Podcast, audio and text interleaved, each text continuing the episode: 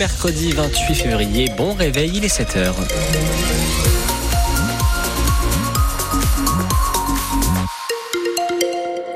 Avec d'abord un point rapide sur la route pour vous dire qu'il n'y a aucun problème sur les routes bretonnes actuellement.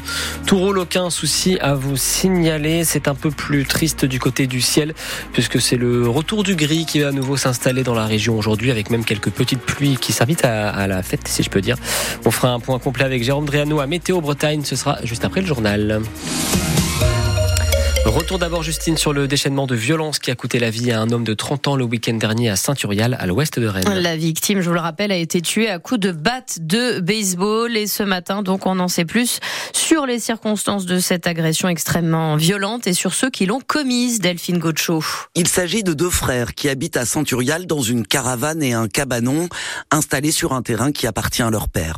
Le premier est un homme de 50 ans, déjà condamné pour des infractions routières et des violences avec armes. Il explique que le soir de l'agression, il est sorti de chez lui en voiture peu avant minuit après avoir entendu de nombreux coups de klaxon. Du bruit qui le dérange depuis plusieurs années selon lui. C'est là qu'il croit ses deux victimes, deux hommes de 30 et 38 ans, eux aussi à bord d'une voiture. Il reconnaît alors les avoir frappés à coups de poing et de batte de baseball, mais selon lui, son frère est hors de cause, il était alcoolisé cette nuit-là.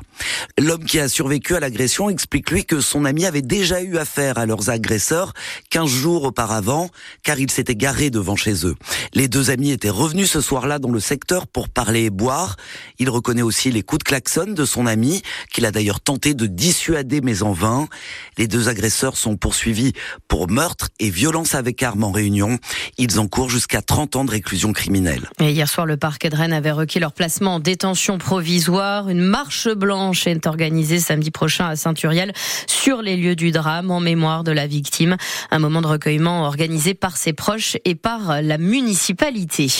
La mort hier matin d'un jeune homme de 18 ans qui circulait à scooter à Saint-Méloire-des-Ondes, près de Cancale. Il a été percuté par une voiture sur la départementale 76 vers 10h30. Les deux occupantes de la voiture sont indemnes mais très choquées.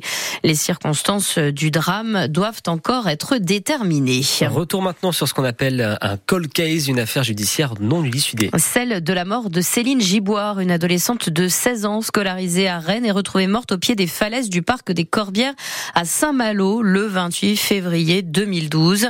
Une information judiciaire est toujours ouverte pour viol et meurtre, mais l'enquête confiée à la section de recherche des gendarmes de Rennes est au point mort. Deux thèses continuent à s'affronter dans ce dossier, celle du suicide et celle de l'homicide. 12 ans après, Mélanie Giboire, 35 ans, l'une des sœurs de Céline, espère toujours que de nouveaux témoins se manifestent. Je sais qu'il y a des gens qui savent quelque chose, donc je leur demande de, de parler. Un, euh, sans doute parce que ça va les libérer. Et de deux, en fin de compte, nous aussi, ça nous libérera de certaines choses aussi. Le fait de savoir. Je sais que notre dossier est complexe, mais je pense qu'il est possible d'en savoir plus. Il faudrait pour le coup, enfin que euh, notre dossier, c'est ce qu'on a pu évoquer en janvier avec euh, l'avocat, qu'il parte au parquet de Nanterre sur le pôle euh, Colcase, qui sont spécialisés, qui repartent vraiment mais de zéro. Il faut que notre dossier soit repris de A à Z. Je sais qu'au fond de moi, je ne lâcherai pas, mais j'appelle à l'aide. Mélanie qui tient toujours une page Facebook Justice pour Céline Giboire. Infos et témoignages que vous retrouvez ce matin sur francebleu.fr. La société Timac Agro de Saint-Malo condamnée pour pollution à l'ammoniac par le tribunal judiciaire de Brest, spécialisé en type d'affaires de pollution. Le fabricant d'engrais numéro un européen, une filiale du groupe Roulier, va devoir verser 25 000 euros à trois associations environnementales qui avaient porté plainte. La Timac a un mois pour faire appel. Est-ce bientôt la fin de notre permis de conduire à vie? Les députés européens votent aujourd'hui un projet de révision d'une directive européenne portée par la française écolo Karima Deli, un texte qui prévoit donc que le permis ne soit valable que 15 ans. Ensuite, il faudra passer un test de vue, d'ouïe et de réflexe pour le conserver. Ce serait même un test tous les 5 ans à passer au-delà de 70 ans. Qu'en pensez-vous? Est-ce que c'est une bonne idée pour améliorer la sécurité routière ou bien vous trouvez cela anormal qu'on envisage de refaire passer passer un test pour conduire. Est-ce que pour vous aussi c'est stigmatisant pour les personnes âgées? Vous nous le dites ce matin au 02 99 67 35 35.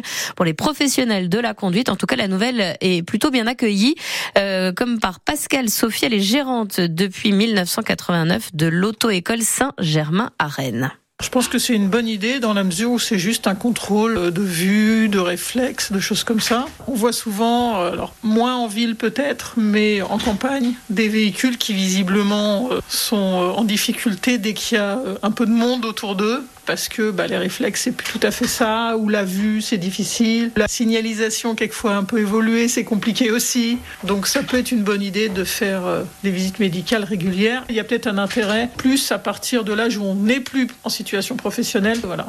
Et vous, que pensez-vous de ce test à repasser pour conserver son permis de conduire? Vous nous le dites donc au 02 99 67 35 35. Le Sénat se prononce cet après-midi sur l'inscription de l'IVG dans notre Constitution. Un vote très incertain, la droite ayant des réticences euh, pour être définitivement adoptée. La réforme doit être validée au mot près par une moitié de sénateurs, puis par les trois cinquièmes du Parlement réunis lors d'un congrès à Versailles. Cette histoire maintenant de route fermée depuis trois ans dans le Morbihan. Ah oui, la D165 est coupée depuis trois ans, en effet, à la sortie de Buléon. Il faut donc faire un détour de 7 km si on veut se rendre euh, à Radenac ou Pontivy. Tout cela à cause de l'effondrement d'un minuscule pont qui borde un étang. Le département du Morbihan se dit prêt à faire les travaux, mais la préfecture du Morbihan, elle, s'y oppose en demandant l'assèchement de la retenue d'eau euh, qui n'est pas dans ses registres, Frédéric Collat. C'est un tout petit pont affaissé au milieu d'une digue d'une trentaine de mètres. Elle retient un étang et laisse couler un petit ruisseau, le tout en contrebas du château de la Ferrière, demeure bourgeoise du 18e, devenue hôtel-restaurant. Yves Perdreau l'a racheté juste avant le Covid. Ça fait 56 semaines qu'ils ont barré le, pont, donc la route euh, départementale. En barrant cette route, ils ont barré l'accès à mon hôtel. Trois ans et pas le début d'un coup de pioche. Le conseil départemental est prêt à faire les travaux, mais ça bloque au niveau de l'État qui demande l'assèchement de l'étang, car malgré son ancienneté séculaire, il ne figurerait pas sur le bon cadastre. Le maire Pierre Bouedo. C'est le préfet qui a pris un arrêté pour mettre le plan d'eau dans son état naturel.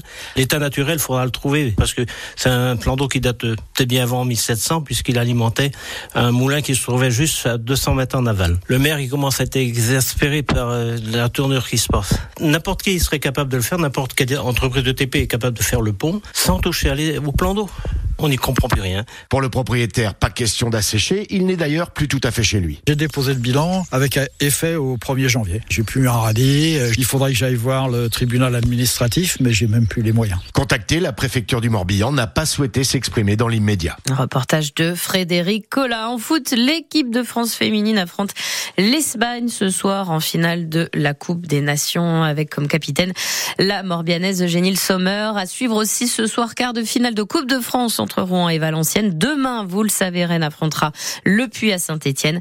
Et hier soir, c'est Lyon qui s'est qualifié pour les demi en éliminant Strasbourg au tir au but.